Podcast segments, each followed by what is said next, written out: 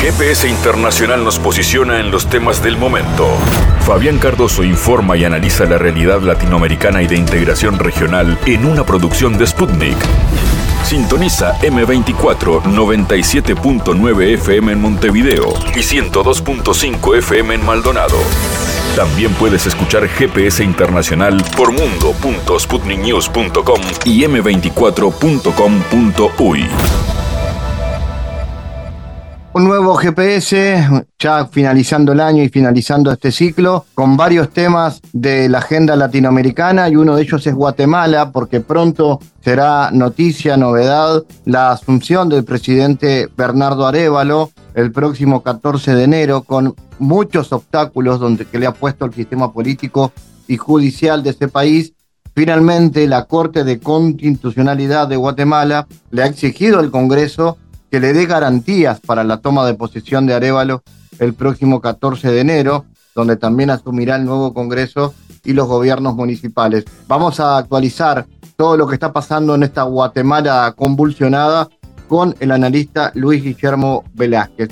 Iremos también hacia Ecuador porque hablamos de judicialización de la política también y tiene que ver con la situación del ex vicepresidente Jorge Glass, ex vicepresidente Rafael Correa, que fue sometido a un proceso de investigación judicial por presunto peculado. Bueno, Glass en este momento está, eh, ha pedido eh, auxilio, ha pedido refugio en la Embajada de México y el tema se ha politizado también esa situación. Es la oportunidad para hablar con el analista Jonathan Báez sobre esta situación judicial de Jorge Glass, pero también sobre los primeros pasos del gobierno de Novoa, nuevo presidente de Ecuador, que aventura cambios y algunas continuidades, sobre todo en el modelo económico y en su política exterior. Y como siempre hay espacio para lo cultural, los espectáculos, los libros, la música, el teatro, la cultura, la sociedad está presente en este viaje por el mundo del GPS internacional que ya llega a su hora de comienzo. En GPS Internacional localizamos las noticias de América Latina.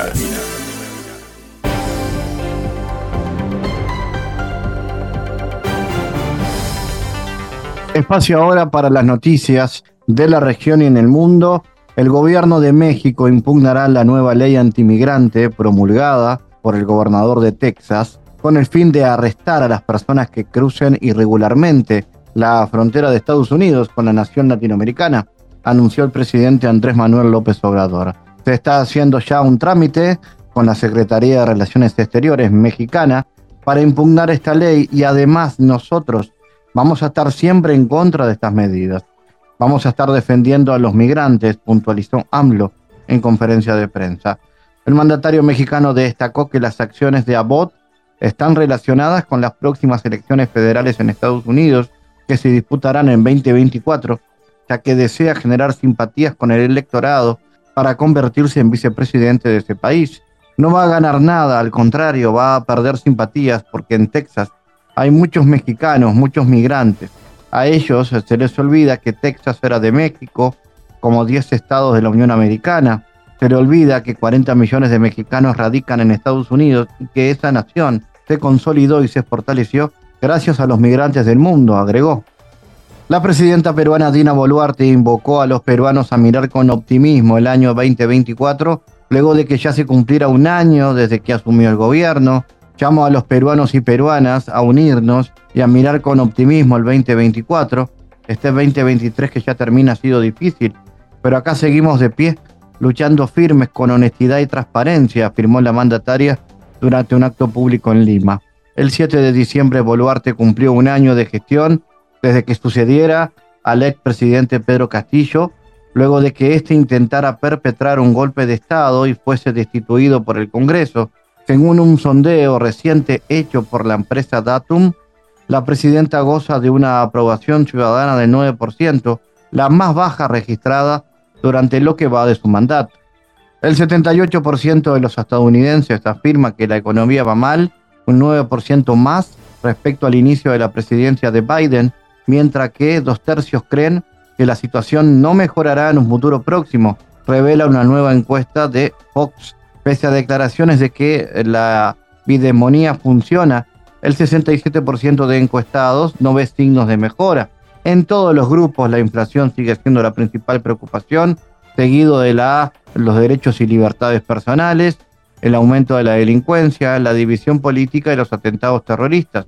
74% de los estadounidenses están preocupados por el conflicto palestino-israelí, mientras que la cuestión de Ucrania ha pasado a un segundo plano. Conforme con la encuesta, el presidente de Estados Unidos no lo está haciendo bien en la mayoría de los temas candentes. Solo el 29 respalda su gestión, solo el 33 cree que está haciendo lo correcto en relación con la economía del país y el mismo número lo apoya en materia de inmigración. Solamente el 40 evalúa su política de seguridad nacional, mientras que el 57 se muestra escéptico. La cooperación entre Pekín y Moscú se sigue fortaleciendo y adquiere cada vez más un mayor vínculo en el mundo turbulento de hoy, declaró el primer ministro chino durante sus conversaciones con su homólogo ruso. La confianza política entre nuestros países está fortaleciéndose y también se robustecen los lazos de amistad. Nuestra cooperación pragmática y la cooperación internacional adquieren cada vez un mayor valor en el mundo turbulento de hoy, lo que revela en plena medida las relaciones estables y sanas entre Pekín y Moscú. El primer ministro chino recordó que durante los últimos meses sostuvo varios encuentros con su par ruso, lo que evidencia el alto nivel de las relaciones y la estrecha cooperación entre los dos países. El primer ministro realizó una visita a Pekín los días 19 y 20 de diciembre. Los jefes de gobierno de China y Rusia celebraron encuentros de forma periódica. Esta reunión será el vigésimo octavo. La anterior visita fue en mayo pasado.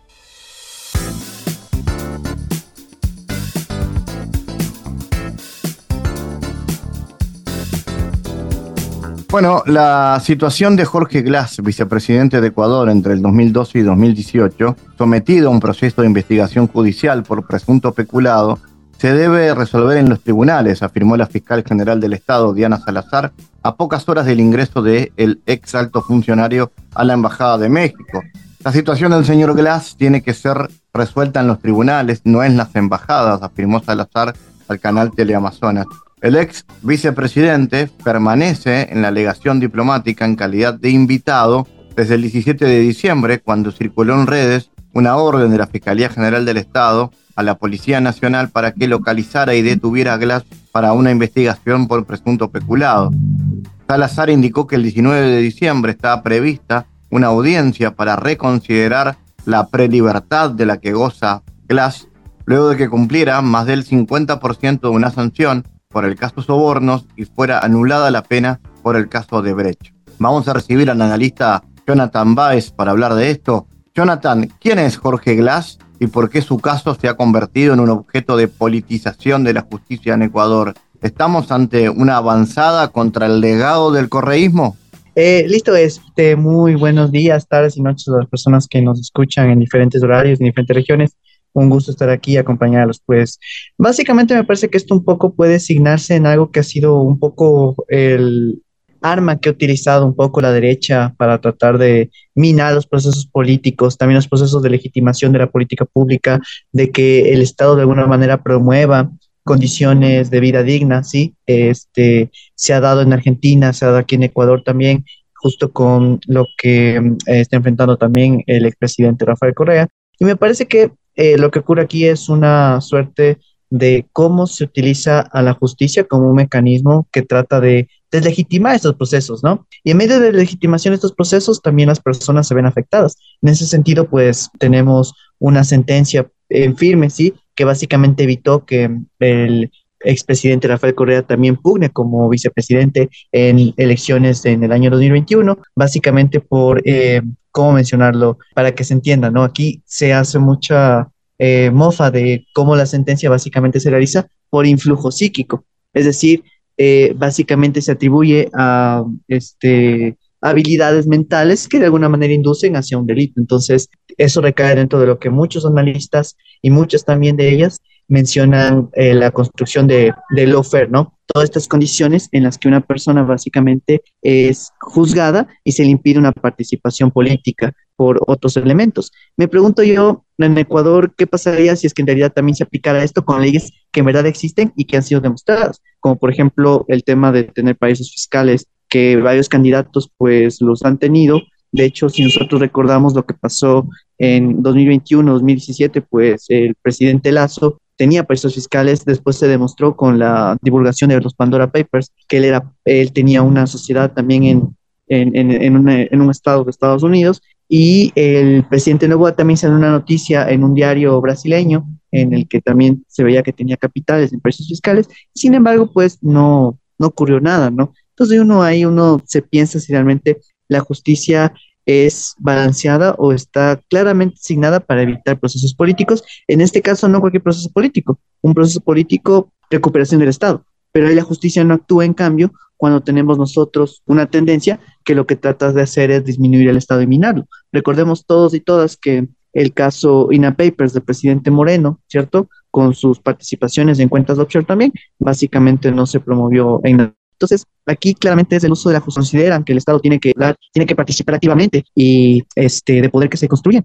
claramente no han sido eh, estimadas. Entonces, esa es la gran situación que ocurre con, con, esto, ¿no? Y es una situación compleja porque básicamente es una salida eh, de impedimento democrático ante un complicado momento en el que las personas deberían poder elegir a una situación. Entonces, el presidente Correa, Cristina eh, Fernández también lo pasó en Argentina, pues dijo que de alguna manera eh, está en este, inmerso en esta situación. Preguntarte cómo vienen los eh, primeros pasos del nuevo gobierno de Daniel Novoa en cuanto a la situación general del país, económica, política, cómo, cómo se han dado estos primeros pasos. Bueno, uh, me parece que se puede decir muchas cosas en tanto discurso, a pesar de que el presidente Novoa pues eh, tiene un discurso pues sumamente eh, corto, no se larga demasiado, pero en cuanto a las leyes, me parece que es algo más concreto que uno puede analizar. La ley económica urgente que mandó la Asamblea, que debía ser aprobada en menos de 30 días, eh, y cuya presidenta, pues desde su partido, este, se esmeró fuertemente en que sea aprobada.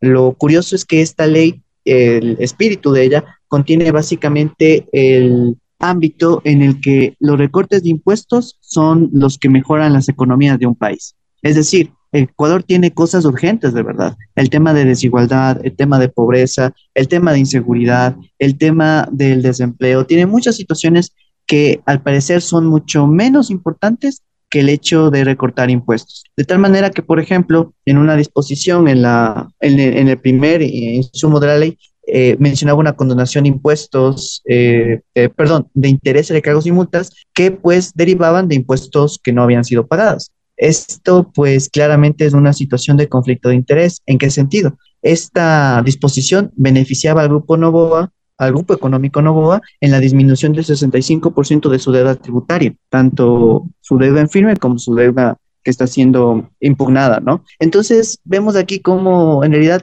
se quiso pasar una ley que beneficiara directamente al presidente, después de muchos debates en la Asamblea Nacional, donde también tuvimos la oportunidad de participar, al agregaron un inciso en que las personas que tienen hasta cuarto grado de consanguinidad con el presidente, con los asambleístas y los presidentes de asambleístas no pueden ser partícipes de esta, de esta situación. Tristemente, eh, ya el inciso como tal deja total ambigüedad. ¿Qué pasa si es que de repente las empresas pasan a testaferros?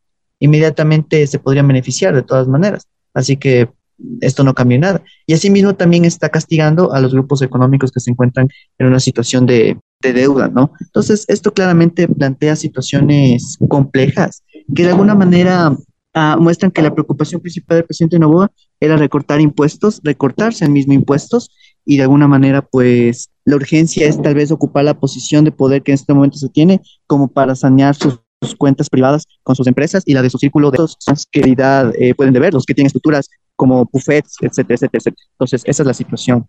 Jonathan, ¿cómo ha afectado la intensificación de la violencia en la opinión pública en los últimos meses? El avance del narcotráfico provocó un corrimiento del eje del debate hacia los asuntos de seguridad. Sí, Fabián. A ver, lo, lo complicado con el tema de violencia es que esto abre mucho la puerta para que se empiecen, por ejemplo, a no investigar cosas, ¿sí? Eh, jueces, fiscales, policía, el mismo SRI, la unidad de lavado de activos, cada vez tienen mucho más complicada su, su posibilidad de este, construir una este, a investigación que no ponga en riesgo sus vidas. Entonces esto es complicado porque al final de cuentas necesitamos de un aparataje estatal que precautele a las personas que están en esta situación. y que les brinde todas las garantías para hacerlo. Ahora, si es que yo no tengo garantías de si me van a cuidar por todo este tema, va a ser muy complicado que las personas puedan desarrollar este proceso. Pero claro, nuevamente eso deviene de un Estado que cuide a las personas y sobre todo un Estado que no se encuentre involucrado con este, ciertas, ciertos personajes que están inmiscuidos en este ámbito. Entonces, aquí recientemente se develó eh, de alguna manera cómo el gobierno de Guillermo Lazo pues, tenía en algún momento uh, cercanías, ¿no?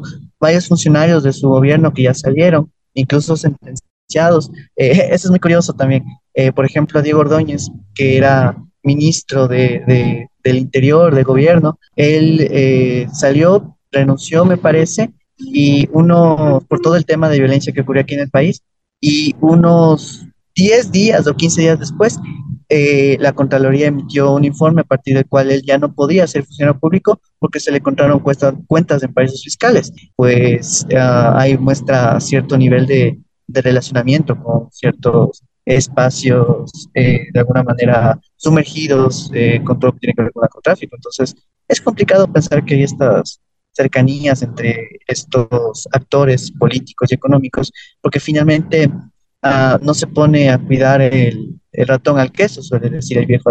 Entonces, de alguna manera aquí se está promulgando eso, y lo que provoca en última instancia es que uh, en realidad las personas que sí quieren cumplir su trabajo, los muy buenos elementos que tienen que ver que investigan y que quieren que estas estructuras delictivas no estén ahí, pues básicamente se desincentive, porque yo digo, eh, imagínense, yo me pongo a buscar, eh, a indagar, a investigar, quiero que se cumplan las leyes, pero si cumplo, de repente me asesinan, o a mi familia la amedrentan, o empiezo a ser víctima de escarmientos. Entonces, todo eso claramente muestra de alguna forma ya una suerte de, de, de, de más, más que capitalismo salvaje, de alguna manera una práctica política que está dispuesta a todo con el fin de obtener ganancias. Y uno de ellos, pues, es toda esta estructura criminal que tiene que ver con el uso de sociedades offshore de países fiscales, que básicamente mina las posibilidades económicas eh, y sociales de un país, en el que poco a poco eh, se va desdibujando esa línea que separa lo legal de lo ilegal. Entonces, es complicado eso. Jonathan, lo último, en materia de política exterior, con este gobierno de Novoa, ¿Se esperan cambios, un mayor acercamiento a Estados Unidos, por ejemplo? Eh, bueno, hay que tomar en cuenta cómo hay una injerencia muy fuerte de parte de la embajada eh, americana, ¿no? Ahí pues el, embajador eh, juega un rol dentro de estos espacios y básicamente eh, menciona dicta política económica, perdón, tema de política exterior, pero también en ámbito de política económica, ¿no? Este, un actor menos visible que el embajada su embajador dando declaraciones sobre cómo se manejan estructuras delictivas, incluso en la liga de fútbol aquí, que fueron sus declaraciones, ojo, básicamente muestran a otros actores más invisibles, ¿no? Como por ejemplo USAID. Este, hay un sinfín de organizaciones que aquí se encuentran financiadas por este actor y que su tarea única es de legitimar la acción del Estado y que el Estado es malo y que el Estado es corrupto, que el Estado este, tiene que achicarse porque así es menos corrupto. Es decir, todas funciones para que el mercado tenga oportunidad de estar presente y asome su cabeza y vea cómo genera un lucro y una ganancia de este proceso. Entonces, nosotros ahí pues tenemos que estar muy vigilantes con el tema de cuál es de esta situación. A tal punto que una de las primeras acciones y noticias que brindó el presidente electo Novoa fue que USAID iba a tener un este, fuerte eh, presupuesto para entregar al país en materia de, de, alguna política social, pero sobre todo también en el tema de sociedad civil. Claramente, pues existe el financiamiento de parte de estos actores que lo que tratan es de minar las capacidades del Estado. Jonathan Baez, desde Ecuador, gracias por tu análisis. Eh, muchas gracias a ustedes, este, Fabián, y pues siempre prestos a, hacer estas investigaciones. Nada, desearles unas fiestas críticas en este ya último tramo del año y que pues bueno, el siguiente continuaremos con nuestros análisis, debates y que todo se encuentra pues colgado en nuestros portales, redes sociales, donde pueden encontrar análisis, sobre todo eh, la evidencia de lo que estamos hablando con lo que pasó, por ejemplo, con Argentina y el ascenso de Milei y en este momento el ajuste brutal que están sufriendo nuestros compañeros y compañeras de aquel país, pues no es azar, no es un fenómeno. Claramente aquí tenemos otros grupos, como por ejemplo Atlas, que ha financiado con muchos millones de dólares esta apuesta política por destruir el Estado implantándolo desde adentro. Y pues eso también es un poco lo que ha pasado aquí en el país y bueno, esperemos que la revelación de estos insumos de alguna manera ayuden a abonar al debate para que la única oferta que exista en tanto opinión pública no sea la de un Estado ausente, sino sea de un Estado que interviene de manera fuerte en las decisiones para generar bienestar en la economía y también en las familias. Analizamos los temas en GPS Internacional.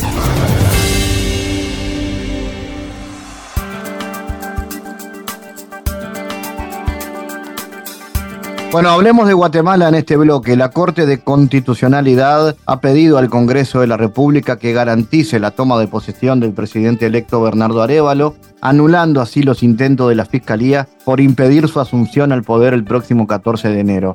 Conminar al Congreso de la República y a su Junta Directiva garantizar la efectiva toma de posesión de todo funcionario electo en el proceso electoral 2023 conforme los decretos de oficialización y validación de los resultados emitidos por el Tribunal Supremo Electoral, ordenó la Corte en su resolución.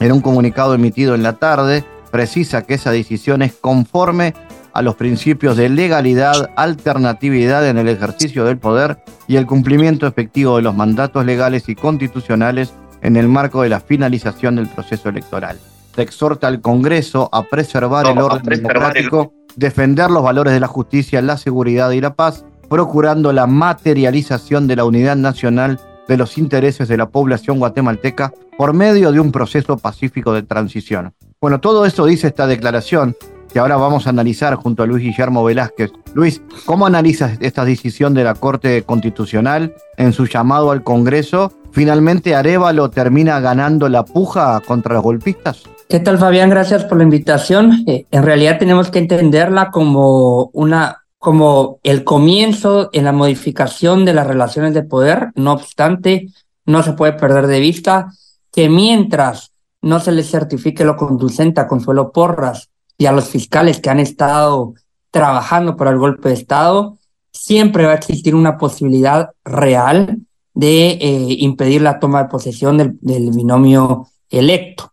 Esto porque eh, al final de cuentas ellos seguirán teniendo sus atribuciones eh, eh, legales y constitucionales y, por tanto pueden intentar hasta el último momento enviar a prisión a el, al binomio que fue elegido democráticamente el pasado junio y agosto de este año. Entonces creo, no obstante, sí es verdad que, que ha habido un avance significativo respecto a cómo estaba la correlación de fuerzas hasta hace tres semanas y esto hay que entenderlo a partir de una serie de circunstancias y hechos que, que han venido sucediendo.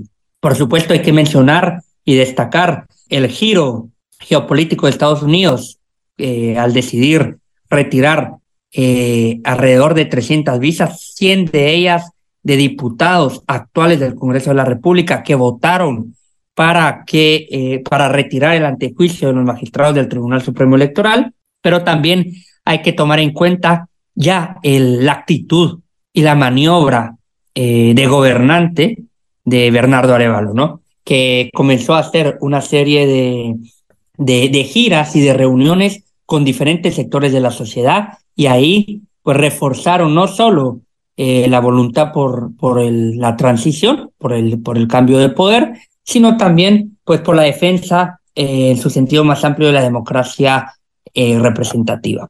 Y aunado a ello, pues también creo que el tercer factor que explica este, esta, este avance en la modificación de la correlación de fuerzas desde el lado institucional está, están las manifestaciones masivas, irregulares que hubo en el mes de octubre de este año. O sea, esto lo hablamos anteriormente en un programa, Fabián, y hay que, y hay que destacarlo y hay que colocar en su justa dimensión, porque de forma espontánea varios sectores de la sociedad, inclusive sectores populares, que hasta este, sectores populares urbanos, ¿no? Que hasta este momento de la crisis política se habían quedado como al margen, por decirlo de alguna manera, no tanto por desinterés, sino por las propias circunstancias de vida que tienen, ¿verdad? Y que se, y que, y que se, que se sintiera ese cariz popular en, en lo urbano, sobre todo eh, considerando que desde hace años no sucedía, pues me parece que fue un aviso importante, ¿verdad? Eh, esto, por supuesto, no hubiese ocurrido sin el concurso y el liderazgo de los pueblos indígenas, sobre todo de las autoridades ancestrales, ¿verdad? Pero que ellos, digamos, tienen una, toda una historia en defensa de la democracia, de los recursos naturales. Entonces, no es una sorpresa que estén en la primera línea, sí es una sorpresa que un actor que fue muy importante en los años 70 y en los años 80, eh, reivindicando servicios públicos y defendiendo también el derecho a la libertad frente a los gobiernos autoritarios, como lo fueron las poblaciones populares urbanas, estén de vuelta a ruedo, ¿no? Y con una clase media que digamos que desde 2015 había estado recobrando un, sentido de colectividad y de, eh, de lucha contra la corrupción. Entonces creo que todos estos factores, tanto sociales como ya eh, viendo en, en, el terreno de juego a Bernardo Arevalo, han ayudado eh, sustancialmente. Y por supuesto, como lo mencioné al inicio, eh, no se puede valorizar la maniobra geopolítica de Estados Unidos que eh, asusta a cualquier tipo de actor que, que, que, viene o que reside en un país que, ha tenido una influencia, que, que ha sufrido una, una, una dependencia y una influencia histórica respecto a, respecto al régimen eh, gringo, ¿no?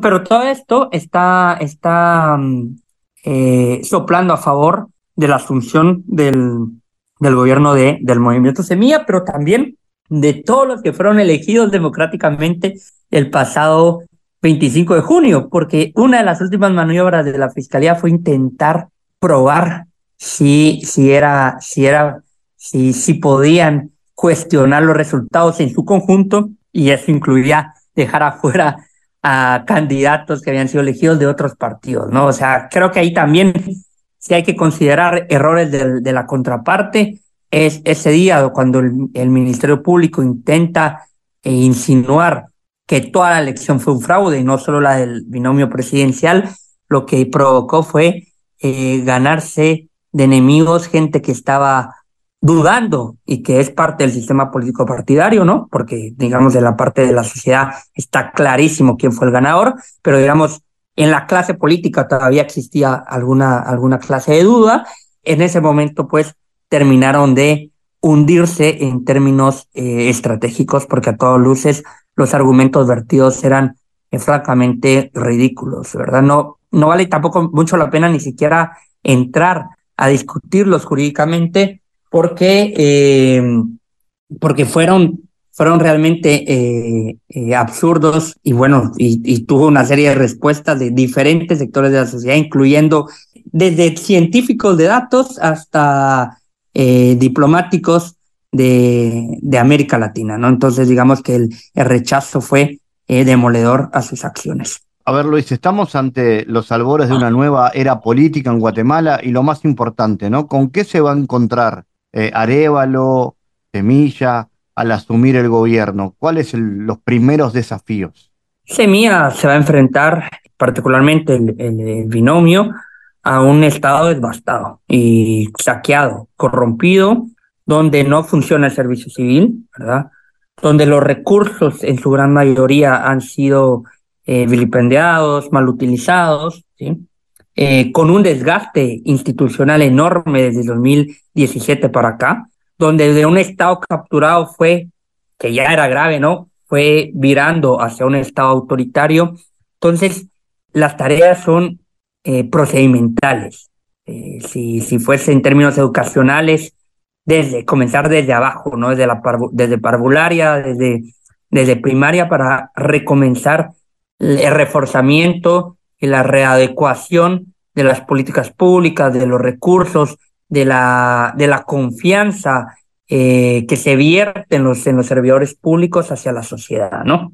Entonces creo que eh, Semilla va, va a enfrentar un tiempo de, de concertación, de reacomodo en el que, en el que tiene que eh, contar con consensos eh, plurideológicos, ¿no? En el seno de la democracia de por sí está la, la voluntad a alcanzar acuerdos desde las diferencias programáticas, territoriales, ideológicas, pero esta vez va a ser todavía, todavía más de suma importancia, ¿no?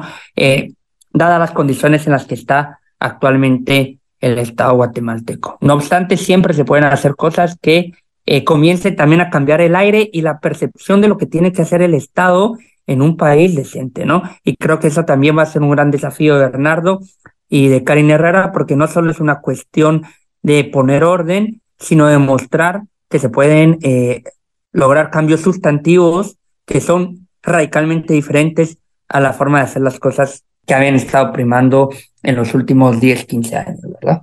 Y en materia de política exterior, eh, Luis, ¿se puede ver una Guatemala más soberana, más propensa a la integración a nivel de la región, por ejemplo? Creo que las mayores oportunidades de Guatemala ahora mismo van a estar en la política exterior. Bernardo eh, es alguien que goza de la confianza de la comunidad internacional. Con esto no me refiero únicamente al socio preferente de Guatemala, que históricamente ha sido Estados Unidos, sino me refiero en términos amplios y globales. E inclusive me atrevería a pensar que podría ser un actor que podría establecer lazos de confianza y de trabajo conjunto con América del Sur.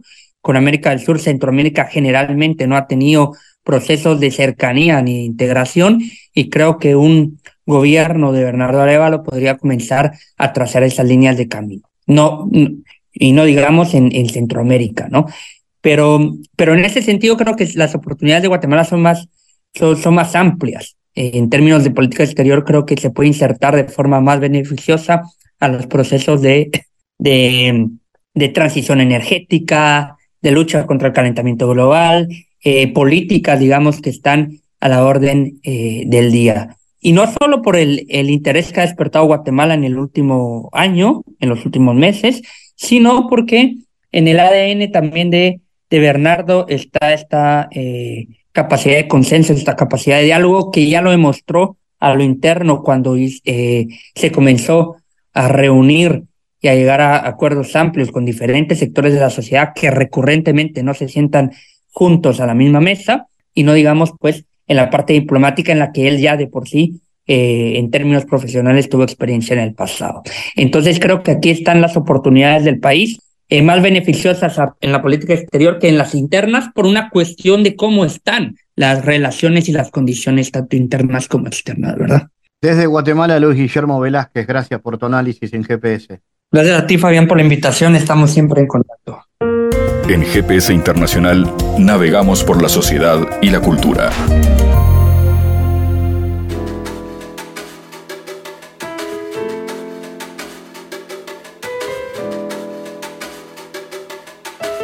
Bueno, durante los primeros días de enero, La Paloma se va a convertir en el corazón de la música iberoamericana. Van a confluir diferentes culturas e idiomas que hablan un mismo lenguaje, que es la música, con una gran diversidad de géneros y estilos y con una gran incluso de figuras de la música latinoamericana, popular, podríamos decir, que van a estar presentes. Y voy a dar nombres destacadísimos como los de Jorge Dressler y Kevin Johansen, que son además a quienes van a recibir a estos artistas iberoamericanos destacados cada noche en el mítico Cine de la Paloma. Todo esto tiene un gran trabajo de coordinación y de, cabeza para que esto sea posible, donde está Daniel Dressler detrás de este trabajo, que además, por supuesto, va a estar arriba del escenario, ¿no? Con, sus canciones.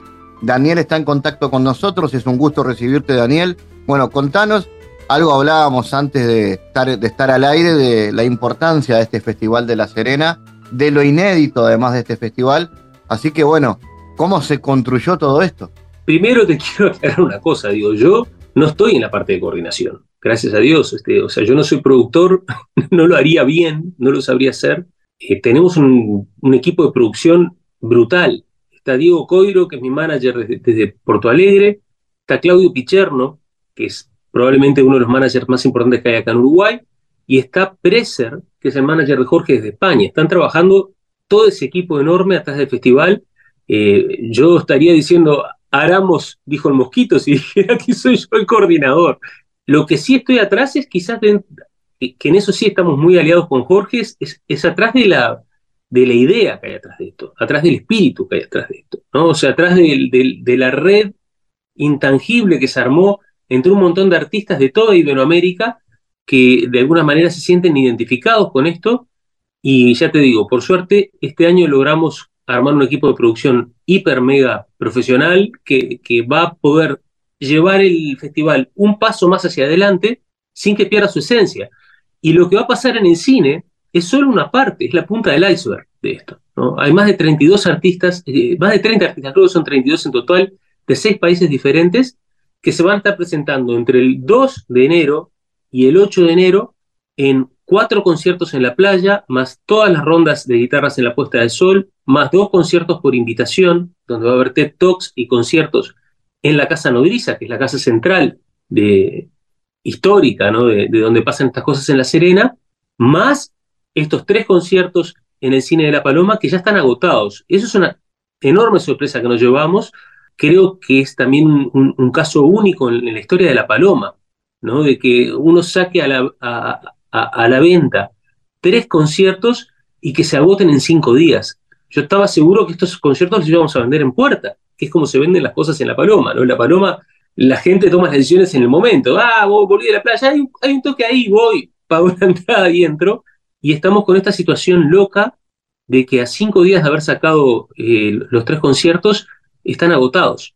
Eh, eso también sé que va a generar problemas porque va a haber un montón de gente que va a llegar a la puerta diciendo, pero yo quiero entrar. lamentablemente, este, las 900 entradas que se pusieron a disposición ya no están este, eso también obviamente para mí es una sorpresa enorme y, un agradecimiento brutal para, para todos y todas las personas que se aproximaron y confiaron en esto, ¿no? Compraron prácticamente a ciegas. Lo compraron inclusive antes de saber exactamente cuál era la programación de cada día. Y yo creo que eso es un acto también de confianza hacia, hacia lo que es el festival, ¿no? Hacia lo que la gente sabe que pasa ahí, ¿no? Todo eh, buenísimo lo que estás contando y la, y la expectativa, eso de las entradas, obviamente nos sorprende a todos, ¿no? Porque uno te iba a decir, bueno, decime cómo hace la gente para comprar la entrada y que en realidad eso no, no está, pero sí hay forma de, ser parte del festival igual, digamos, porque el 2 de enero se arranca con el tema de las puestas de sol, por ejemplo, y las rondas son los que se va a hacer en el cine. O sea, hay múltiples opciones. Yo te diría que lo más importante del festival es lo que pasa en la playa y lo que pasa en la nodriza, en la casa nodriza. La playa de la que estamos hablando es el Chiringo Corumbá, que es el chiringo que está en, la Plaza Serena, donde está la caldera del barco Corumbá. Y ahí todos los días va a haber rondas de guitarras. Armamos un, escenario muy especial, que es un círculo, que, este, que lo donamos Jorge y yo al, festival. Es un círculo que tiene seis gajos, ¿no? un círculo de madera de 45 centímetros de alto, que se puede armar en formato redondo, pero también se puede armar en formato de sol. O sea, se pueden separar los gajos entre sí y armar como una especie de sol, ese círculo se va a usar para los conciertos que va a haber el 2, el 4, el 6 y el 8 en la playa, este, que va a haber tres artistas por, por, por tarde, pero también todas las tardes, desde el 2 hasta el 8, va a estar la tradicional ronda de guitarras. O sea, vamos a armar el, el, escenario ese en un formato de sol, y entonces se van a sentar todos los músicos alrededor, más la gente que se quiera meter para adentro, y ahí vamos a hacer esa tradición tan linda que se fue gestando en los últimos 15 años, que es de tocar el sol eh, tocar la guitarra mientras eso se va poniendo, ¿no? Este, y, ir, a hacerlo, ir haciéndola girar, ¿no? Entre, amigo, entre amigos, entre colegas, entre, entre músicos y músicas maravillosos que caen ahí espontáneamente. Y lo increíble es que ya está apareciendo un montón de gente que no la voy a nombrar, pero que es gente sorpresa, que son nombres muy, muy grandes de la canción de, Iberoamérica, que van a aparecer espontáneamente esos días en las puestas de sol. Y ya te digo, para mí lo más importante del festival es eso más lo que va a pasar en la casa nodriza, que bueno, lamentablemente la casa nodriza sí tiene una capacidad muy limitada, no entras más de 250 personas, entonces eso sí lo vamos a tener que hacer por, invitación. Pero la playa es abierta para todos los que se quieran aproximar eh, a pasar una tarde maravillosa ahí en la playa, este, compartiendo música, compartiendo cariño, y, vaya si lo estamos necesitando en este año de mierda que estamos cerrando, poder este, juntarnos gente de todos los credos, de todos los colores, de todas las religiones, de todas las opciones sexuales, de todo lo que sea, son bienvenidos, ¿no? Para juntarnos y compartir música, para compartir humanidad. Está buenísimo esa, esa, esa apertura. Yo mencionaba algunos nombres y más allá de que decís que no, no, no todos se van a anunciar porque van a, van a ir cayendo con su guitarra en mano, eh, están, por ejemplo, bueno, Jorge, estás vos, está Kevin Johansen, que van a, que van a estar en, la, en esa presentación que se va a hacer en el cine. Está también Ana Prada y viene gente de toda América, ¿no? Eh, eh, Felipe Cato, Celito, Pablo Grillot, pensando en argentinos, en, brasileños, ¿no? Comentamos un poquito quiénes van a estar dentro de lo que se puede anunciar. Está Lobo, que viene de Portugal, está Miriam La 13, que viene de España, está Tobran Di Leone, que viene de San Pablo, está JP, que también viene de San Pablo, Paulo Novaes, que viene también de San Pablo, este, de Porto Alegre está Clarisa Ferreira, está Camila Ferrari desde acá de Uruguay, está Carmen Pi de Uruguay también, está Fede Wolf de Uruguay, está eh, Cata Raibó que viene de Argentina, o sea, es, una lista muy larga, a mí me cuesta un poco también decirla toda memoria porque sé que voy a olvidarme a alguien, pero aparte es una tradición del festival de que caiga gente de sorpresa. Y ya tenemos tres o cuatro sorpresas que están ahí, que van a caer de sorpresa y que obviamente para que siga siendo una sorpresa, este, no, no, no lo vamos a anunciar. También hay otra característica importante del festival que me gusta mucho comentarla, ¿no? Porque una cosa linda que nos pasa a los músicos en el festival y tradicionalmente en La Serena es que nos sentimos cómodos. Nos sentimos que estamos en un entorno de, colegas, de amigos, donde se puede tocar la guitarra tranquilos y queremos cada vez más profundizar en el concepto del celulés. ¿Qué quiere decir el celulés? Es un festival donde acercarse a una persona que está tocando la guitarra y decirle, che, ¿me puedo sacar una selfie contigo e interrumpir una canción? Está muy mal visto muy mal visto. O sea, es como el enemigo público número uno, el que interrumpe una canción o interrumpe una situación amorosa para sacarse una, foto y subirla a Instagram. Eh, nosotros invitamos al público a que entre en sintonía con lo que estamos queriendo hacer y lo invitamos a tratar de disfrutar el momento presente, ¿no? Algo que es tan difícil, tan difícil hoy en día en este mundo de las redes, donde todos queremos estar figurando en el éter en vez de estar pensando dónde estamos parados en el momento. Entonces, ese concepto celulés estamos tratando de, llevarlo lo más, lo más al frente posible en el festival para que la gente se sume, pero que no perdamos tiempo sacándonos fotitos para subir a Instagram, sino que disfrutemos del momento que va a ser un momento único. Cada una de las noches, cada una de las puestas de sol van a ser momentos únicos e irrepetibles. Entonces hay que disfrutarlos al máximo y no perder el tiempo sacando fotos. Buen pique ese también. Arranca entonces el 2 de enero. Ya el 2 de enero, casi cuando la temporada está arrancando fuerte, ya, ya hay que estar en la paloma. Hay que estar antes, ¿no? Pero el 2 empieza. El 2 de enero vamos a tener los, primeros conciertos en playa. Eh, va a estar tocando Celito desde, desde Brasil, eh, Clarisa Ferreira también desde Brasil y Camila Ferrari desde acá, desde, desde Uruguay. Más obviamente un montón de invitados que se van a ir subiendo. Y cuando termine esos conciertos va a haber una rueda de guitarras ahí mismo en la playa, la puesta de sol, y después va a estar mi hermana Paula pinchando después de que se ponga el sol para continuar así con una especie de chill out nocturno hasta, hasta la medianoche por lo menos. ¿Dónde se puede obtener información? Me imagino que circula en redes y en, en alguna web para que la gente quiera tener la programación y más datos sobre esto. Bueno, hay, un, hay una página en Instagram, que es la página oficial del, festival, ¿no? La Serena Festival de la Canción, es muy importante también porque van a haber muchas cosas que van a surgir en el momento, ¿no? Nosotros queremos que la sirena no pierda la espontaneidad también. Entonces, de repente vamos a anunciar de mañana un día, hoy vamos a ir todos a la Laguna de Rocha a tocar, ¿no? O este, hoy la fiesta va a ser en la casa de tal y tal, ¿no? Y ese tipo de cosas se van a ir anunciando dentro de ese circuito, de, ese circuito interno, que es este, esta página web eh, en Instagram. Así que nada, yo invito a los que se quieran interesar, que entren ahí, que se asocien a la página, que ahí van a obtener toda la información. Daniel Dresler, gracias como siempre por contarnos sobre esto y ahí estaremos atentos a lo que pasa en La Paloma. Querido, muchas gracias a ustedes. Este, por último, también quiero decir que el festival tiene una gran impronta ecologista también. Vamos a tratar de hacer este, intervenciones tanto en la playa como en el monte de La Serena. O sea, vamos a tratar de desbrozar el monte y empezar a hacer actividades para, ir desarrollando también conciencia ecológica sobre ese lugar maravilloso que es un santuario ecológico y que queremos que, que así siga siempre. El mundo en GPS internacional. En Diálogos Geopolíticos analizamos diversos asuntos que atañen a la política mundial, desde el abordaje de los ámbitos multilaterales de articulación política a nivel global hasta las cualidades y los propósitos de las configuraciones regionales, tanto en América Latina así como en otras regiones. Nuestro objetivo es poner foco a una gran diversidad de temas que atañen a la geopolítica en el mundo contemporáneo. Para eso vamos a recibir a Santiago Caetano, aquí en GPS. Bienvenido, Santiago. ¿Cómo te va, Fabián? Continuando con la columna anterior, en contraposición al postulado liberal de que en el marco de procesos de interacción interestatal los actores restringen comportamientos unilaterales, se podría decir que para los realistas son aquellos estados con mayores capacidades estructurales los que establecen y moldean las instituciones de acuerdo a su interés nacional y no estos los que inhiben a los estados centrales de actuar unilateralmente. Para él, los institucionalistas liberales sí creen que las instituciones internacionales modifican la conducta de los estados y que pueden generar un efecto independiente en ellos. El autor alega que los institucionalistas se han centrado tradicionalmente en las instituciones direccionadas hacia adentro, como la Comunidad Europea y la Agencia Internacional de Energía, encontrándose a sí mismo como ejemplos de los sistemas de seguridad colectiva.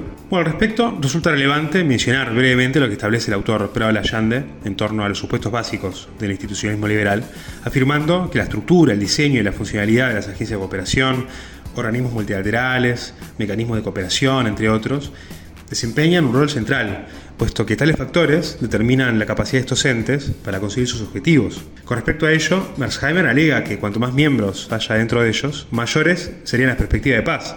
Sin embargo, dice que los institucionalistas han prestado poca atención a aquellas instituciones conformadas en alianzas que están direccionadas hacia afuera, es decir, cuya atención está centrada en un Estado o conjunto de estados externos a las mismas.